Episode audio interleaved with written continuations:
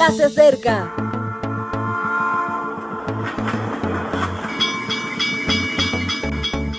Partimos ya.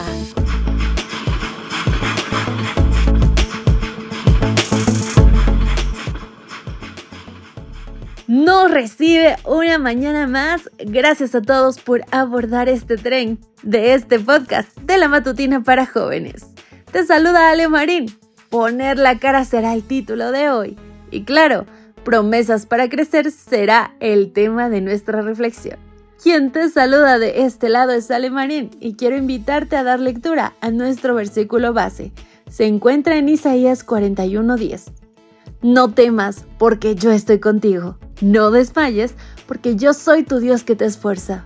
Siempre te ayudaré, siempre te sustentaré con la diestra de mi justicia.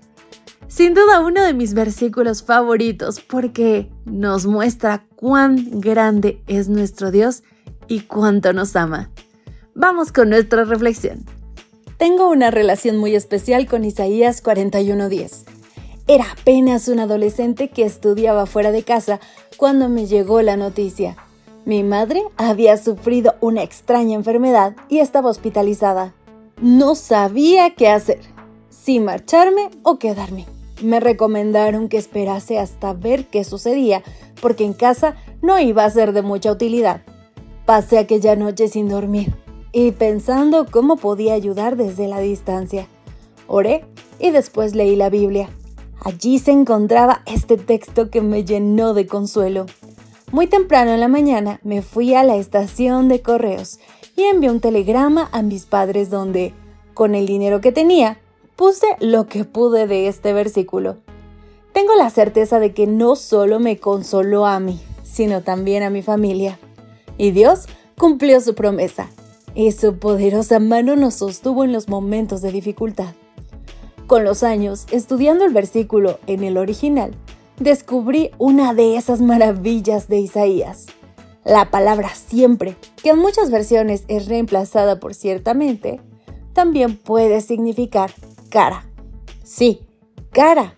O sea que también se podría traducir como porque yo soy tu Dios que te hace fuerte Pondré la cara para ayudarte.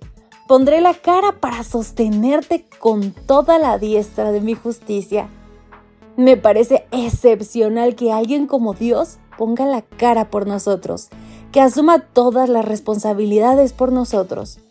Un Dios que no solo nos apoya, sino que nos defiende.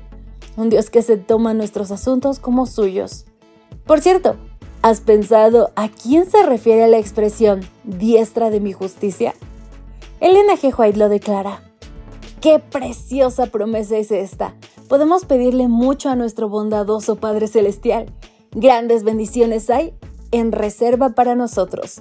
Podemos creer en Dios, podemos confiar en Él y al hacerlo glorificar su nombre.